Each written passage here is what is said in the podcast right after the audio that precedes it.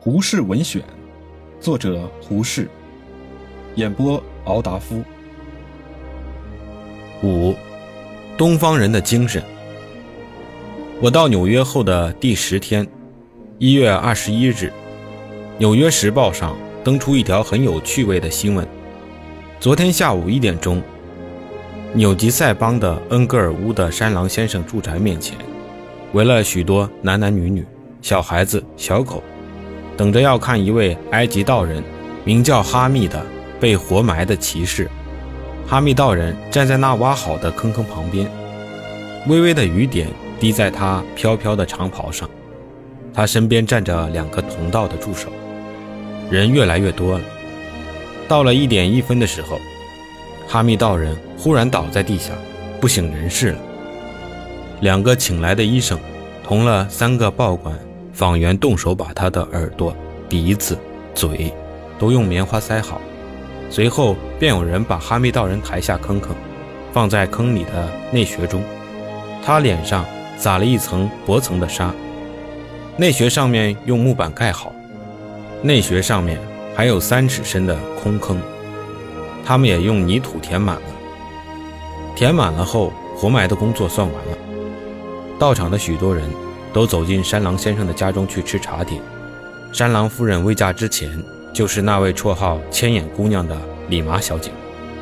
她在那边招待来宝，大家谈着人生无涯的一类问题，静候那被活埋的道人的复活。一点钟过去了，一点半过去了，两点钟过去了。到了下午四点，三个爱尔兰的工人动手把坑掘开，三个黑种工人。站在旁边陪着，也许是给那三个白种同伴镇压邪鬼吧。四点钟敲过不久，哈密道人浮起来了，浮到了空气中，他便颤动了，渐渐活过来了。他低低地喊了一声“胡迪尼”，微微一笑，他回声了。他未埋之先，医生验过他的脉跳是七十二，呼吸是十八。复活之后，脉跳与呼吸仍是七十二与十八。他在空中足足埋了两点五十二分。这回的安排布置全是乐屋公司的杜纳先生办理的。杜纳先生说：“本想同这位埃及道人定个杂耍的契约，不过还得考虑一会儿，因为看戏的人等不得三个钟头就会跑光了。”哈密道人却很得意。他说：“他还可以活埋三天嘞。”美国是个有钱的地方，世界各国的奇奇怪怪的宗教掮客都赶到这中来招揽信徒，炫卖花样。前一年，有个名叫拉曼的，自称能收敛心神、停止呼吸。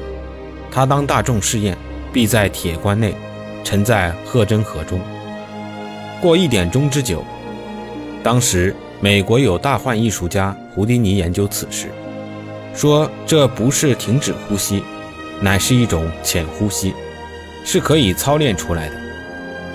胡迪尼自己练习，到了去年夏间，他也公开试验，睡在铁棺之中，叫人沉在纽约谢尔顿大旅馆的水池中，过了一点半钟方才捞起来，开棺之后依然复生，不过脉跳。增加至一百四十二跳而已。